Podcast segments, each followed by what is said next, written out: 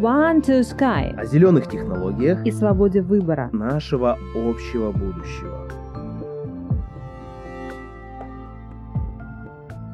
И в этой роторной зоне возникает инфразвук с очень низкими колебаниями. Эти низкие колебания разрушительно действуют на полостные органы человека. Не выживает трава, не выживают черви, не выживают кроты. То есть это мертвая, выжженная земля. Инфразвук убивает все. Дело в том, что для атомной энергетики необходимо огромное количество воды, служащей охладителем, теплоносителем. Если мы поставим массу ветряков, то мы э, закроем где-то 6-10% энергопотребности той же Франции. Но благодаря тому, что инфразвук будет обезвоживать воздушные потоки, несущиеся от Гольфстрима к Европе, и Солнце будет выжигать Европу, все эти водоемы, реки, которые служат резервуарами для воды для атомных станций, они перестанут работать. И атомные станции придется остановить. 80% электроэнергии будет потеряно. Атомные станции просто не смогут работать. Да-да-да, не смогут просто работать. А ветряки эту потребность не закроют, никогда не смогут. Друзья, привет-привет! С вами подкаст One to Sky его ведущие Ирина и. Да, всем привет. Я думаю, вы не успели еще соскучиться, потому что мы каждую неделю с вами. А, и сегодня у нас очень интересная тема. А, вот а, в рамках такой цивилизационной перезагрузки, да, это вот э, такого перекрестка, на котором сейчас находится человечество, мы в подкасте рассматриваем различные технологии и концепции, и отделить вот истинные зеленые технологии от э, ложной повестки, у которой есть совершенно иная цель и даже теневые хозяева, а, мы это делаем, потому что нам не все равно, вот по какому пути пойдет развитие нашего общего будущего. И сегодня мы хотим обсудить тему альтернативной энергетики, а точнее энергию ветра.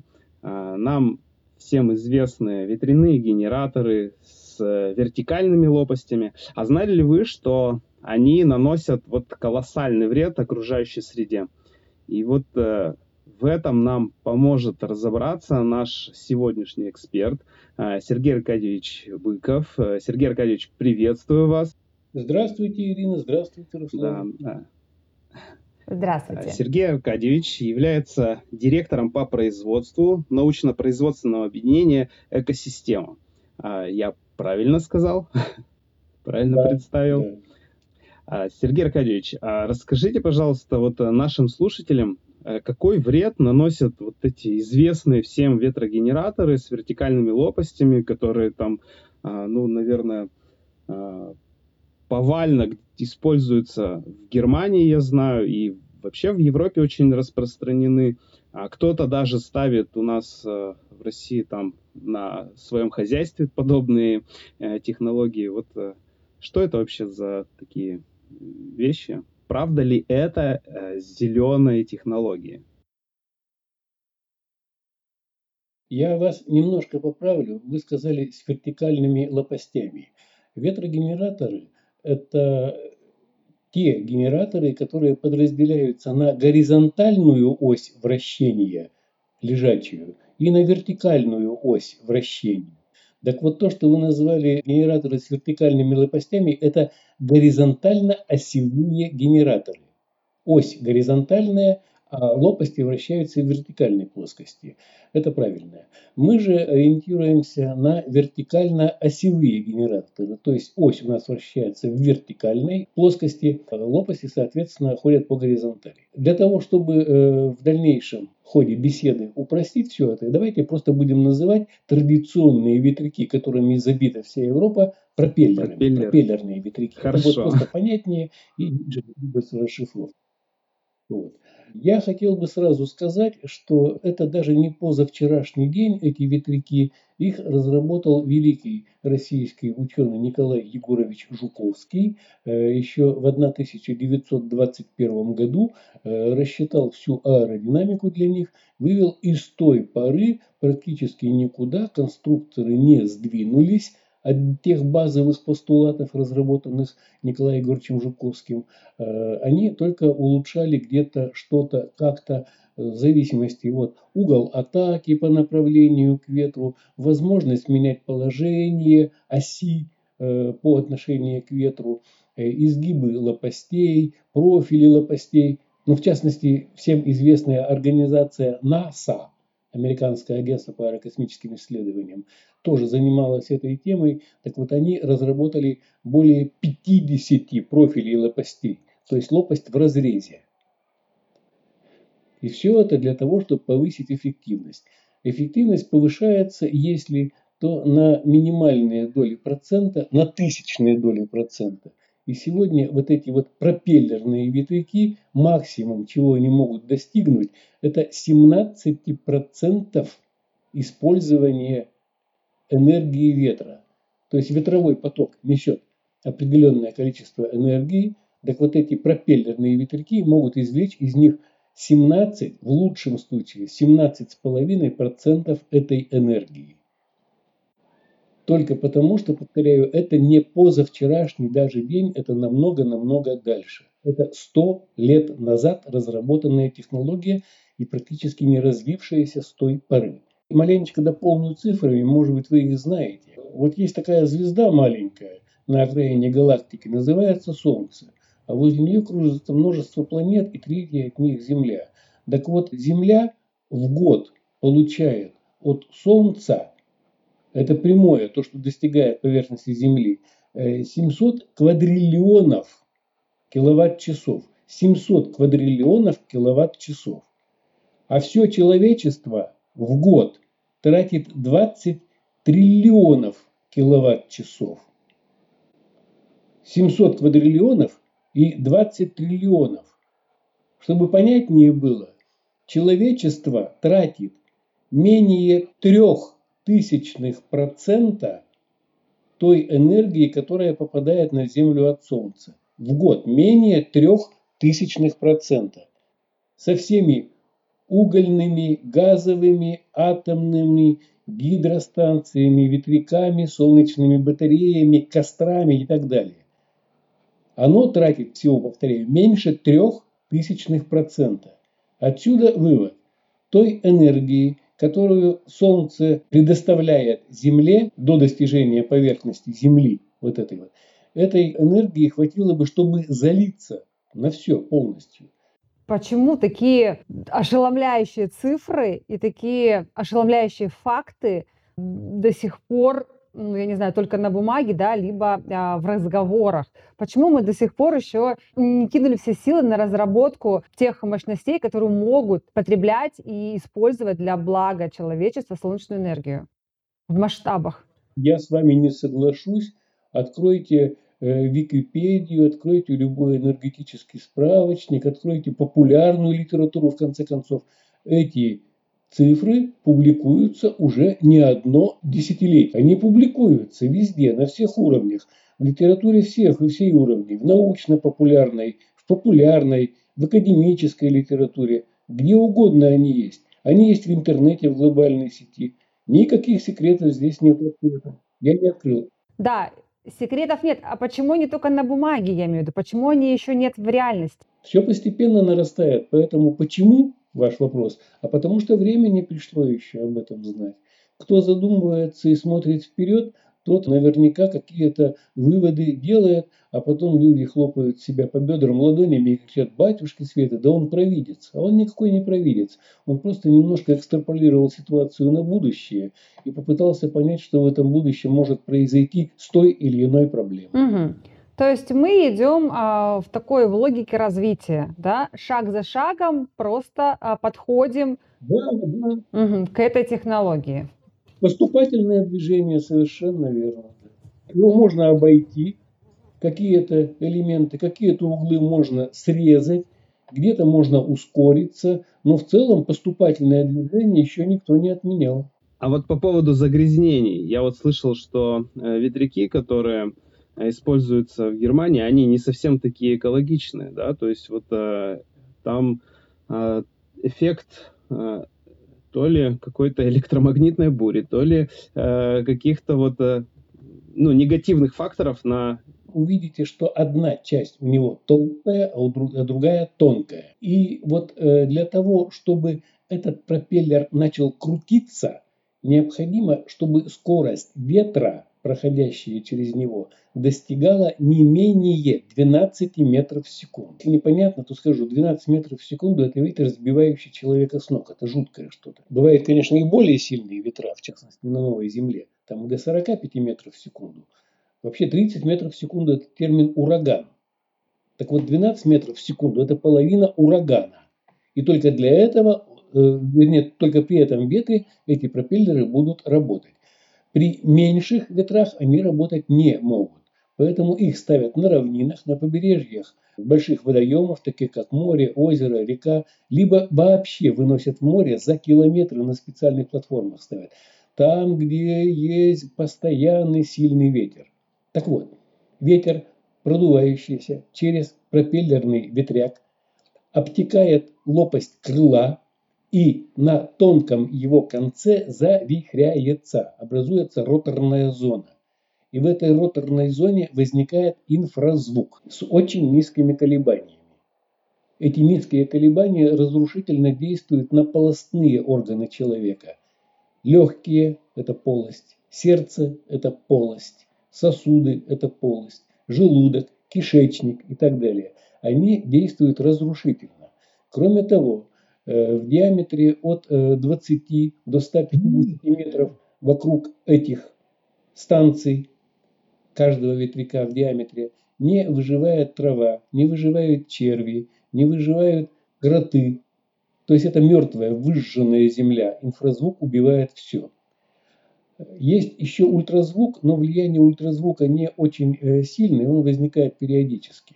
А еще страшнее – это та засуха, в которую Европа загнала себя за последние два года. Вы, наверное, про это читали, вы про это слышали. Инфразвук не встречает препятствий на своем пути и легко эти препятствия обходит. И распространяется от источника. Чем сильнее, тем дальше. Ну, скажем, электростанция «Ветряк» Э, мощностью, к примеру, 15-20 э, киловатт распространяется километров на 50. 50 киловаттный уже на 150 километров. И там, где он начинает затухать инфразвук, он конденсирует влагу. И теперь представьте, побережье морское, вдоль побережья стоят ряды мощных ветрогенераторов, пропеллерных, этих самых горизонтально-осевых. Каждый из них на 50, на 100, на 150 киловатт. То есть эта полоса транслируется туда, в море. На землю тоже, безусловно, но и в море тоже. И там за 100, за 150, за 200 километров влага, несущаяся к Европе от течения Гольфстрим, конденсируется и проливается дождями. И Европа достигает только сухой, обезвоженный воздух. И солнце светит аккуратно, хорошо и выжигает землю досуха, высушивает реки. Пропадает возможность судоходства, пересыхают водоемы, и Европа продолжает бороться за зеленую повестку, кричит о всеобщем потеплении. Да нет никакого всеобщего потепления. Солнце как изливало эти потоки энергии на Землю тысячи, десятки тысяч лет назад, так и изливает.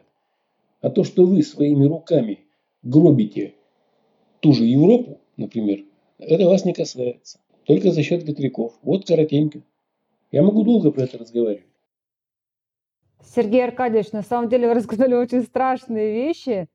И мне кажется, самое страшное, что это реальность. Да? Э, э, нет, э, дело в том, что я не открываю никаких секретов. Это все публично распространяемая информация.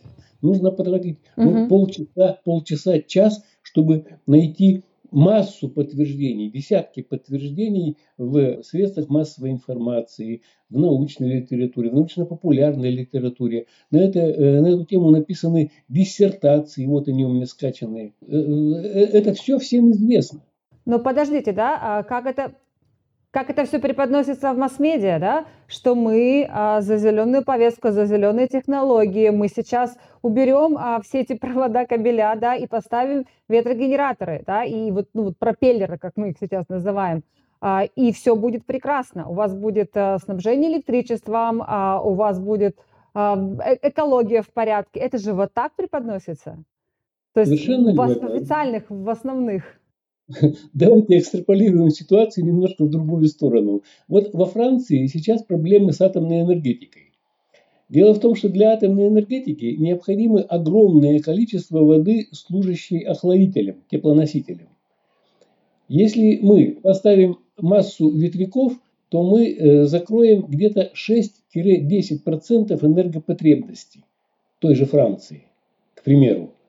Но благодаря тому, что инфразвук будет обезвоживать воздушные потоки, несущиеся от Гольфстрима к Европе, и Солнце будет выжигать Европу, все эти водоемы, реки, которые служат э, резервуарами для воды для атомных станций, они перестанут работать. И атомные станции придется остановить. 80% электроэнергии будет потеряно. Атомные станции просто не смогут работать. Да-да-да, не смогут просто работать. А ветряки эту потребность не закроют, никогда не смогут. Я имею в виду те ветряки, которые стоят там. Ветряки Мгм. с эффективностью 17-17,5, ну, назовем КПД. Есть такой термин, коэффициент использования э, энергии ветра, КЕВ. Ну, для публики э, больше понятен КПД, коэффициент полезного действия. Мгм. Так вот, КПД 17-17,5% у этих ветряков, а вреда они наносят на 80%. Можно сопоставить. Два вопроса, которые возникают из этого всего. А об этом точно все знают? Я имею в виду руководящие да, органы. И второй вопрос, кому это все Да, выгодно? и Для Почему чего все до это сих пор делается на самом деле? используют, да? По поводу руководящих органов сказать не могу, я к ним не отношусь, знают они или нет. Я могу только еще раз повторить, что все это открытая информация, находящаяся в абсолютно свободном доступе, э, легко разыскиваемая и э, весьма развернутая, излагающая те тезисы, развертывающая те тезисы, которые я только что изложил. Я вам очень сжато все это Мгм. рассказал. Кому это выгодно, тоже скажу. Понимаете, поставить производство по изготовлению лопастей из стеклопластика, к примеру, из пластика, которые потом разлагаться не будут, это стоит денег. Строить мачты высотой 100, 150, 200 метров – это технологии, это деньги. Политическая повестка, независимость от энергоносителей из России, о чем все знаем, о чем мы говорим, это тоже один из двигателей. И вот сочетание этих трех, которые я перечислил, плюс еще десяток другой, третий факторов, и в итоге получается, что ставить эти ветряки выгодно не потому, что они обеспечивают э, всех энергетикой, а потому что они загруз- загружают заранее созданные производственные мощности. Теперь представьте, что если кто-то вдруг предложит более эффективную технологию, сейчас извлечение энергии из ветровых потоков, как Мгм. этому человеку будет тяжело жить. Это ведь значит, что накроется медным тазом огромное производство. Улетят в воздух триллионные вложения. Нет уж, давайте будем жить, как жили, а будущее человечества – это нечто пафосное, нечто высокое. Это мы отодвинем в сторонку и не будем беспокоиться об этом. Не надо, ни к чему. Работает, и слава Богу. Лучшее – враг хорошего. Вот по этому принципу они и движутся, и живут. Как нам это знакомо, нашему сообществу, да? Конечно, Такой конечно. подход. А это, э, понимаете, это знакомо любому разумному человеку. Лучшее враг хорошего. Не надо, не вылезай, не лезь, тебе же хуже будет. Аргументов можно найти вагон и маленькую тележку. Но людям от этого лучше не будет. Но как здорово, что сейчас меняется мир. Потихоньку, но меняется. Да? Появляются новые разработки, появляются новые организации, появляются новые сообщества, которые уже говорят, которые объединяют людей и которые уже не молчат и говорят про другое, про другой подход. Да, может, пока не так громко, но появление – это уже огромный шаг.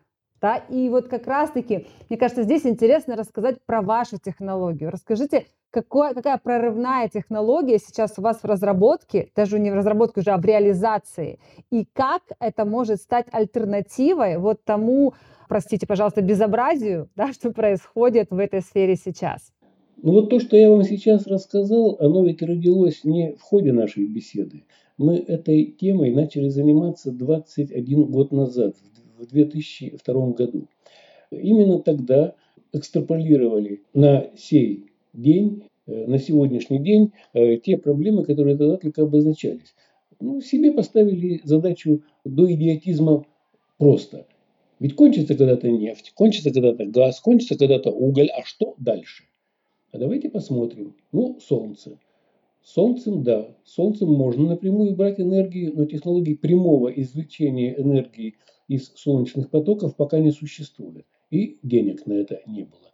Ветер Ветер – это да, это тоже продукт солнечного облучения Земли, возникающий, повторяю, из-за э, различной температуры нагрева различных участков земной поверхности. Энергию ветра можно брать. И начали изучаться. И изучали все это методом тыка, потому что нам хватило двух лет, чтобы понять тупиковость вот этих вот пропеллеров как мы уговорились с вами их называть, просмотрели разные профили, просмотрели математические модели, построили собственные программы, сделали э, несколько моделей вживую, поняли, что двигаться дальше бесполезно. И вот тут э, одному из нас, из наших товарищей, в голову пришла аналогия. Почему-то все люди абсолютно убеждены в том, что чем быстрее крутятся лопасти пропеллера, тем эффективнее – работает этот пропеллер, этот ветрогенератор. А ведь на самом деле логично. это... Ведь, э, что логично? Ну, мне кажется, логично, чем быстрее крутится, да. тем больше Все мощность просто раньше а, катались на велосипеде, да, и была там динамо-машина, чем быстрее ты едешь, тем ярче лампочка загорается на, на велосипеде, да. Вот 99% людей думают точно так же, как думаете вы. Вы просто подтвердили мои тезисы. Вот э, вы в детстве не развлекались э, такой игрушкой. Берется реечка, в реечку вколачивается гвоздик, а на гвоздик надевается четырехлопастной пропеллер из бумаги. Я нет. Не делали это? Ну, и... ну игрушки, игрушки детские. Да, я помню эту игрушку. Ты бежишь, и пропеллер крутится, да. Из этой серии. Да. Совершенно верно. Чем быстрее, чем быстрее ты бежишь, тем быстрее он крутится. А можно не бежать, можно просто да. дуть на него. Он будет вертеться так, что лопасти пропадут. Правильно, правильно. Правильно? Правильно. Скажите, пожалуйста, а какую, какую-нибудь работу этот пропеллер выполняет? Сам по себе, наверное, нет. Нет, да, он, просто... он просто вертится. Нет, он просто вертится. И вертится очень быстро. Ветровой поток, он несет в себе энергию. Вот, допустим, сделайте окошко размером метр на метр. Через него будет проходить ветровой поток со скоростью 4 метра в секунду. В нем будет определенное количество энергии. Пусть через то же окошко метр на метр проходит ветровой поток со скоростью уже 10 метров в секунду. В нем энергии будет, соответственно, больше. Пусть через это же окошко метр на метр проходит ветровой поток со скоростью 30 метров в секунду. В нем энергии будет несопоставимо больше. А если вы сделаете окошко не метр на метр, а 10 метров на 10 метров, и через него будет дуть поток э, ветра 30 метров в секунду, простите, там хватит для того, чтобы э, пятикомнатную квартиру совершенно спокойно обогреть, осветить, заставить работать все приборы, и еще на развлечение останется. То есть ветровой поток несет очень много энергии. Вопрос только в том, как ее взять. Опять же по аналогии, это наиболее доходчивый способ. Вот смотрите, есть яхта. Яхта летит по морю с фантастической скоростью. По верхушкам, верхушки волн сшибает. У нее есть парус и длинный узкий корпус, который практически не встречает сопротивления воды. Летит она быстро. Но нам-то нужна работа. Скажите, пожалуйста, а если мы на эту яхту нагрузим, к примеру, 50 тонн груза, что будет с яхтой? Она Замедлится скорость. Она в лучшем случае встанет как памятник, а в худшем случае пойдет ко дну. Возьмите грузовой парусный корабль. Пузатый, огромный, толстый. Он движется не очень быстро, он движется намного меньше, медленнее, чем яхта, но у него в трюмах лежат десятки тонн грузов, но у него очень большая площадь парусов. То есть он забирает у ветра гораздо больше энергии, чем может забрать яхта относительно этого груза. Аналогия понятна. То есть наша задача не увеличить скорость вращения, а извлечь как можно больше энергии из э, этого ветрового потока. Если мы сможем увеличить скорость вращения и увеличить крутящий момент, то есть тот, то самое усилие, которое передает эту скорость на генератор, это будет идеальный вариант. Но идеального ничего на свете не существует. Поэтому э, наша задача сейчас сформулироваться примерно так. Крутящий момент, то есть отнятое у ветрового потока усилие, мы легко превратим в любое количество оборотов. Но вот любое количество оборотов мы никогда не превратим в крутящий момент. Невозможно. Потому что ветер должен совершать работу благодаря этим приспособлениям, которые этот крутящий момент у ветра отнимают. Вот по этой дороге мы и пошли 20 лет назад. И к сегодняшнему дню мы разработали конструкцию. Она не горизонтально осевая, она не пропеллер, она вертикально осевая.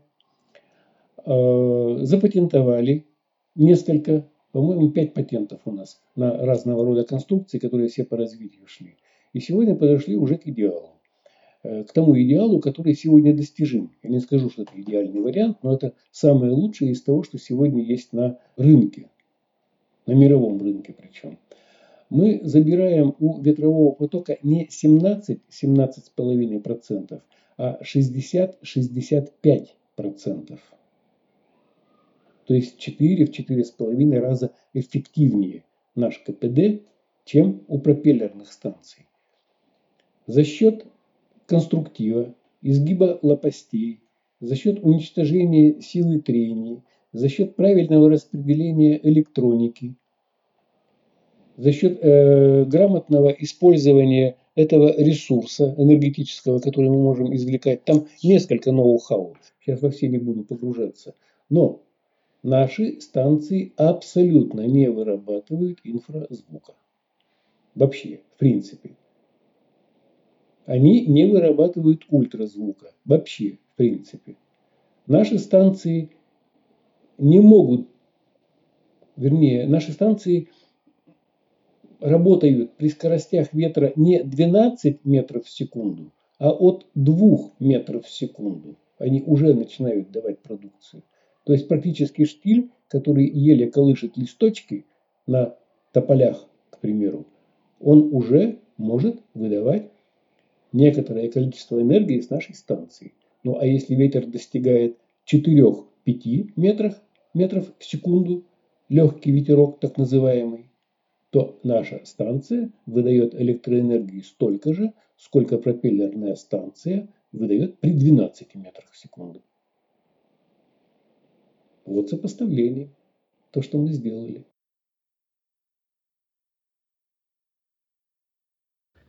Цифры говорят сами о себе, так сказать, да. А вот а, а, а как родилась такая идея? То есть да. это уже а, где-то применялось, и вы взяли это а, и улучшили, так сказать, да, то есть а, ну, оптимизировали все эти возможности? Нет, я бы, я бы, я бы, я бы не стал применять я бы не стал применять такое слово, как uh-huh. родилась uh-huh. идея. Я повторяю, мы начали в 2002 году изучать возможности извлечения энергии из ветровых потоков. Пробовали разные способы. Нашли один вариант, нашли второй, нашли третий. О, кажется, это подошло. Ставить модель, ну, это несерьезно. Э, строим нормальную большую станцию, ну, скажем так, полтора моих роста. И вдруг понимаем, что в реальности она работает не так, как нам хотелось бы по тем или иным причинам. Изыскиваем эти причины, ну, потому что мы обвешиваем ее датчиками, эту станцию – электрическую, обвешиваем ее датчиками и понимаем, что здесь сбой, здесь сбой, здесь сбой, по каким причинам устраняем эти причины и строим новую станцию. Это время, это деньги, это усилия, это в конце концов производство. Обвешиваем ее датчики и запускаем. Переводим дух, да, те проблемы, которые мы обнаружили, они ликвидированы. Но вылезают другие проблемы. Изгиб лопастей, слабый запуск ветровой, к примеру, и так далее, и так далее, и так далее. И вот так вот пошагово, пошагово, пошагово 20 лет мы продвигались к тому, что в 2021 году мы поставили станцию, обвешали ее датчиками, и она выдала все, что было рассчитано предварительно в проекте, в конструкторской документации.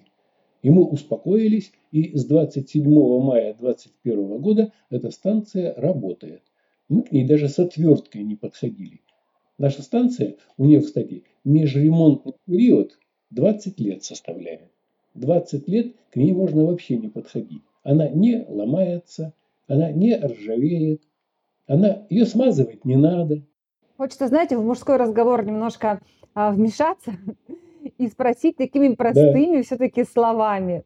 Сергей Аркадьевич, давайте вот возьмем да. а, такой частный дом. Вот мне тоже интересно, для простых людей – а, как это можно использовать? Возьмем просто простой частный дом, ну, не знаю, двухэтажный, там, большой, да, где необходимо зимой топить, а, летом охлаждать, а, чтобы было отопление и все было комфортно, да, и, как вы сказали, еще осталось немножечко для развлечений каких-то, да, вот нашей электроэнергии. Можно ли поставить ваше оборудование, какое оно должно быть, сколько его должно быть и насколько его хватит? Вот прям простой дом. Простой дом. У меня у товарища два с половиной этажа. Особняк. Э, где-то порядка под 400 квадратных метров.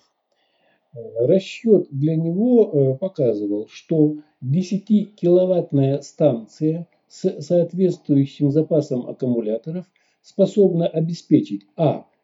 освещение дома и придомовой территории, б.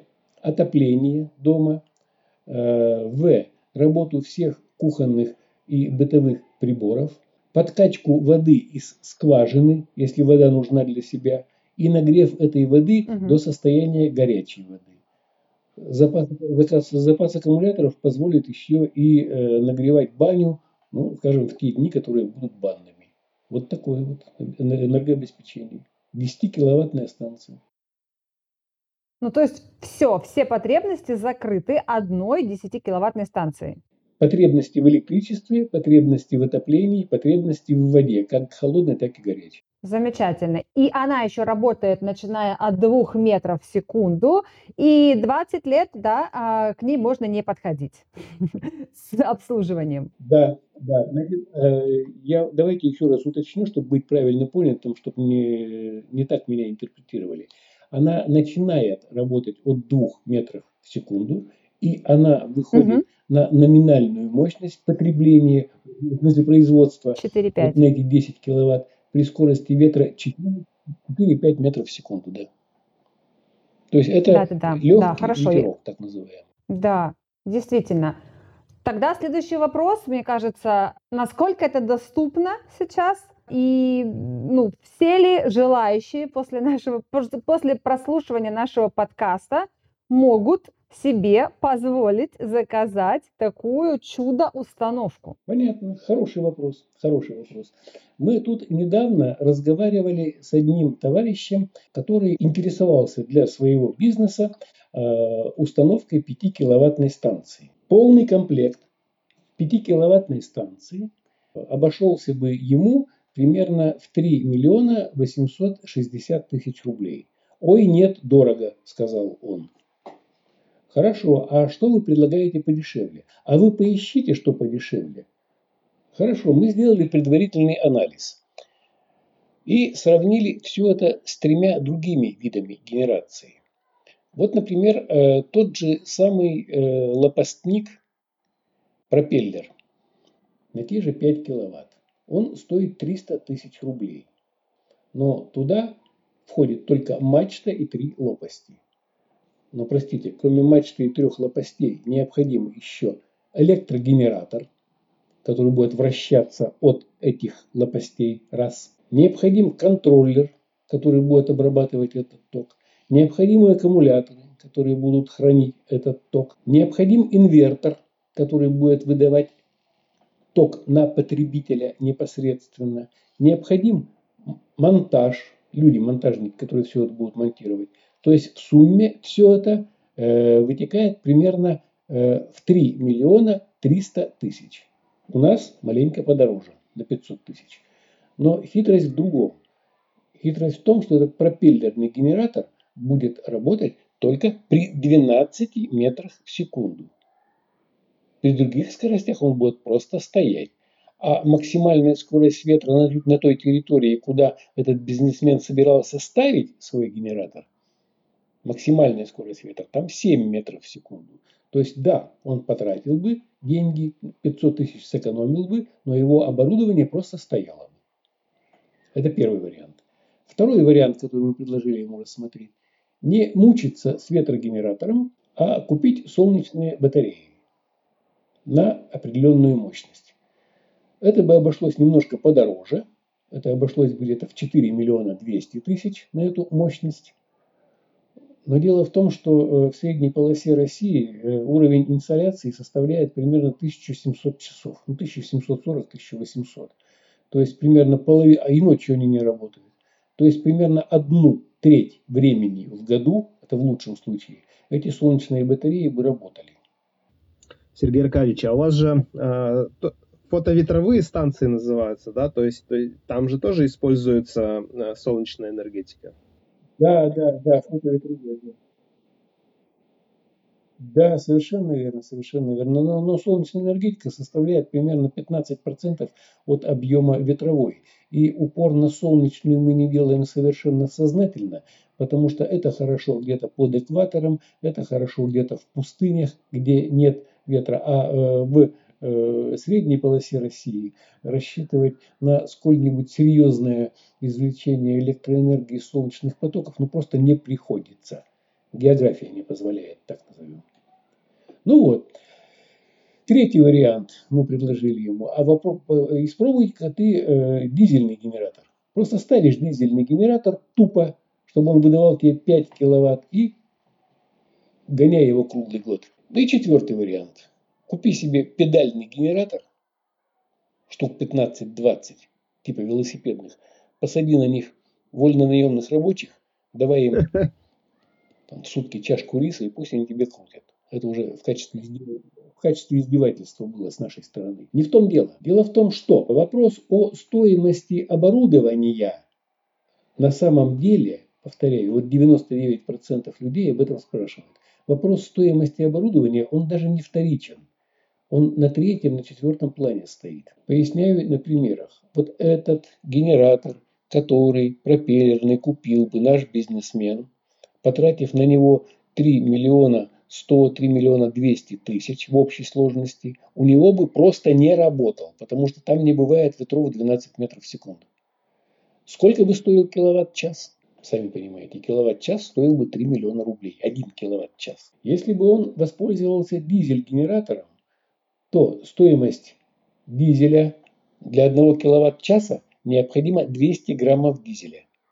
То есть 5 киловатт-часов это литр дизеля. Не буду вас мучить цифрами, но в пересчете на э, стоимость киловатт-часа использования дизельного генератора стоимость начинается от 24 рублей и выше. 1 киловатт-час. Не то, что вы дома платите, там 4,50, 5 рублей за киловатт-час, а от 22 рублей. Для бизнеса это смерть. У нас киловатт-час стоимость его начинается от 1 рубля 40 копеек. То есть есть такое понятие капитальные затраты, затраты вложения и эксплуатационные расходы. Так вот, капитальные затраты люди, как правило, стремятся сэкономить, купить оборудование, железо подешевле. И только потом они обнаруживают, что эксплуатационные расходы полностью оправдывают поговорку, что скупой платит дважды. В нашем случае вы вкладываетесь один раз и 20 лет больше не вспоминаете. Вот, э, Ирина, ваш пример про дом. Освещение, отопление, бытовые приборы, добыча воды, нагрев воды. Суммируйте все эти затраты и вложитесь один раз. И 20 лет вы будете от них избавлены. А, Сергей Аркадьевич, а, да, согласна, что если все это посчитать и понять а, эффективность, да, э, именно финансовую составляющую, то здесь цифры скажут сами за себя и будет понятно. Но меня больше, конечно, а, пугает и, а, скажем так, побуждает посмотреть в сторону вашей технологии наличие инфразвука, да, например, у ветряков, у, у пропеллеров – которые просто губят все на своем пути. Вот вы вначале говорили, да, как это идет из засуха Европе и как это влияет на полости, внутренней полости человека. Для меня это на самом деле такая шокирующая информация. Понимание да, финансовой да. выгоды, эффективности, понимание влияния на экологию. А здесь, конечно, мне кажется, все приоритеты будут расставлены в правильном направлении. А у нас есть э, рубрика а, мы против. Вот, Сергей Аркадьевич, а против чего вы? Вот с чем вы не можете мириться, ну, с учетом вот нашей темы? Я просто старый уже. Я старый, умный и верующий в Бога человек. Я просто э, неоднократно за э, десятилетия прожитой жизни имел возможность убедиться. Все, что Господь делает, Он делает к лучшему. Это во-первых. Во-вторых, да, Господь каждому дает испытание по силам. Сверх сил испытаний не бывает в принципе. Поэтому негодование, негодование и прочие категории эмоционального напряжения я просто от себя отметаю. Не то, что я стараюсь их отметать, нет, я с ними просто не контактирую никак. Я знаю, что рано или поздно, где-то, когда-то у нас в России найдется человек, обладающий властью, обладающий деньгами, в той или иной отрасли, который заинтересуется и решится поставить такую станцию у нас. И вроде бы такое уже началось, нашлось. То есть три человека, которые заинтересовались именно нашими технологиями. И сейчас первые станции уже для промышленного использования мы начали изготавливать. Изготавливаем для них конструкторскую документацию. Ну вот, например, вы же знаете о том, что все силы сейчас брошены на Арктику. Да, конечно. И наш проект знаете. также в этом участвует. Разве можно каждый приморский поселок в Арктике обеспечить плавучей атомной электростанцией?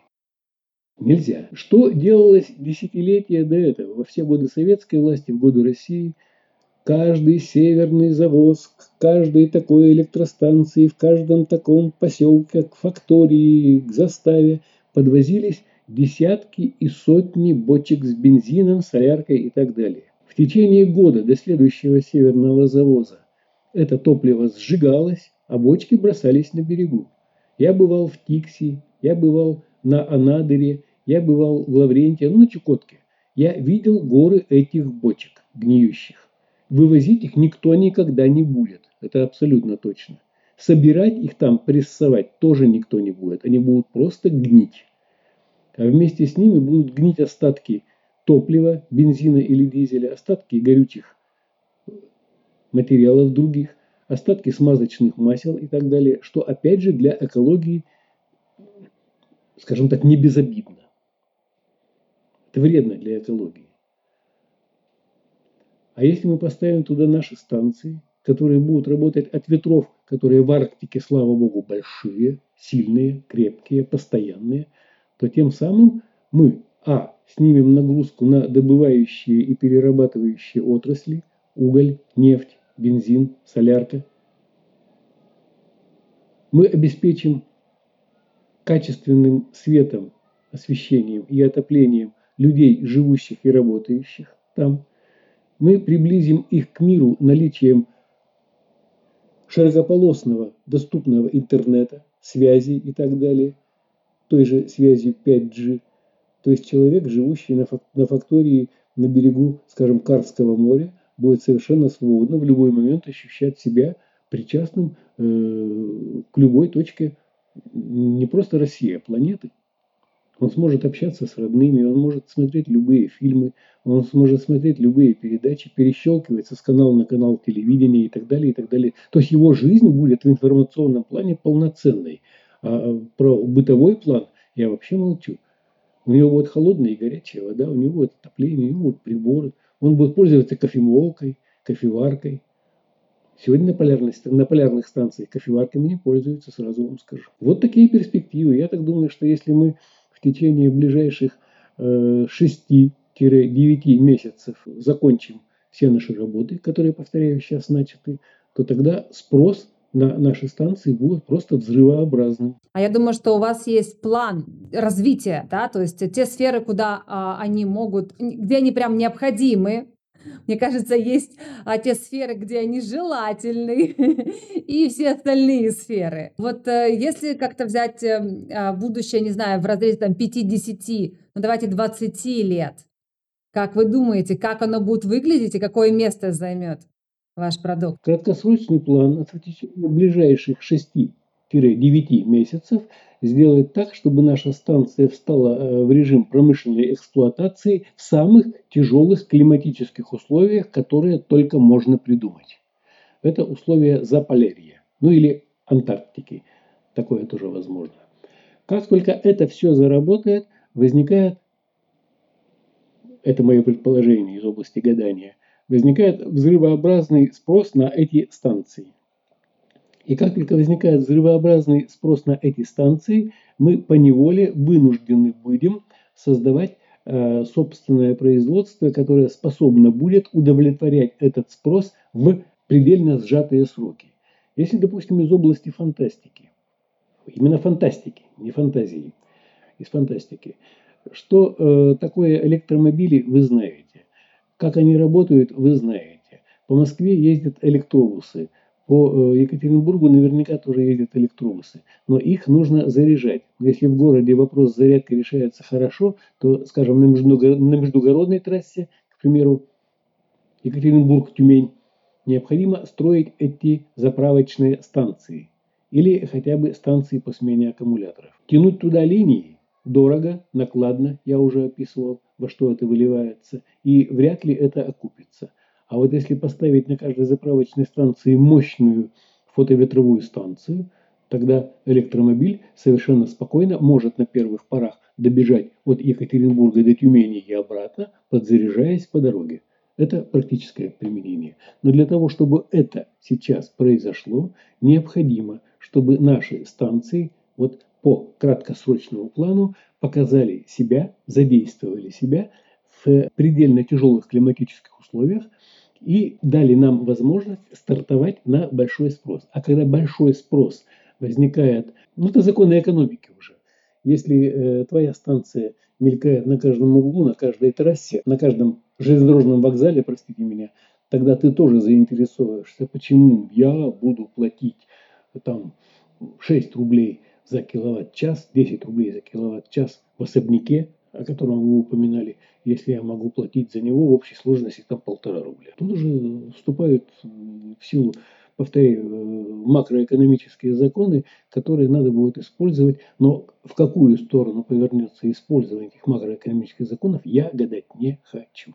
Да, а я бы хотела добавить, что что-то мне подсказывает, что а, в ближайшем будущем а, не будет такой необходимости ставить что-то на дорогах, на, на, на таких дорогах, которые сейчас мы знаем, да, по которым ездят пусть даже электромобили. Что-то мне подсказывает, что в ближайшем будущем у нас будет другой вид транспорта, но для которого также необходима а, будет а, специальная да, подзарядка, и если это все будет делаться при помощи ветра, да, таких источников, как ветра либо солнца, то, мне кажется, для природы, для человечества в целом, для экологии это будет только плюсом. Ирина, абсолютно согласен с вами. Я просто привел э, пример, лежащий на поверхности и э, который активно муссируется средствами массовой информации. То есть только для того, чтобы быть э, правильно понятым. Я абсолютно согласен с вами, что иной раз техника и технологии э, делают такие кульбиты и делают возможными реализацию таких технологических решений, о которых еще вчера или позавчера мы даже подумать не могли бы. Абсолютно с вами согласен, что вполне возможно, может быть что-то и такое, что Да. сегодня А я бы знакомо. сказала, что слушателям нашего подкаста это уже знакомо, потому что сейчас мы говорим именно про струнные технологии, про струнный транспорт второго уровня, который как раз-таки в ближайшее время, а, я верю, а, да мы все знаем, да, займет свое, а, скажем так, законное место в мире. И вы правы, да, что есть технологии, о которых вчера еще буквально никто не слышал и не знает, а возможно даже и сейчас не всем известно. Но очень здорово, да, что они появляются, что это все потихоньку становится известно, что это все начинает уже а, из картинки, да, из каких-то а, даже просто обсуждений выходить уже в реальность. Вот вы рассказываете, что у вас уже есть танцы, да, что вы ее уже поставили, что вы ее уже опробовали, вы видите результаты. Это произошло не за один день, да, это произошло при помощи всех измерительных процессов, да, и тестирования, и потом э, понимания результата. Также и мы можем сказать, да, что когда-то а, в струнный транспорт э, никто не верил и не знал даже, да, что это было все только на бумажке. Сейчас а, это уже готовый продукт, да, это те а, юнимобили, которые уже сейчас, да, и тестируются, и на них можно прокатиться, все это увидеть. А, И действительно, кто знает, а что завтра еще, да, а, мы изобретем, но желательно, да даже обязательно, чтобы это все было на благо. И не только на благо да, определенной, скажем так, горстки людей, для финансирования этой горстки людей, а на благо человечества, на благо экологии, на благо нашей планеты. Да, потому что когда, мне кажется, у нас вот такое вот стремление, изначально вот такая вот идея зашита в продукте, да, в наших действиях, ну, тогда и совсем будет другой результат. Да, и хочется прям пожелать удачи прямо, да, вот э, всем и разработчикам в этом подкасте. Мы прямо а, ну, настроились на то, чтобы а, идти в э, мир вот на этом перепутье, э, на перекрестке, где мы выбираем ну, лучший экологичный мир. Мы э, говорим о том, что мы желаем успехов всяческих э, и творческих, и успехов реализации таких технологий, как у вас, Сергей Аркадьевич, таких технологий, которыми мы занимаемся, да, финансированием которых мы занимаемся, это струнные технологии Анатолия Эдуардовича Юницкого. И множество, а, я думаю, что в других сферах тоже идет большая работа. Все, всем этим а, мы будем пользоваться уже в ближайшее время.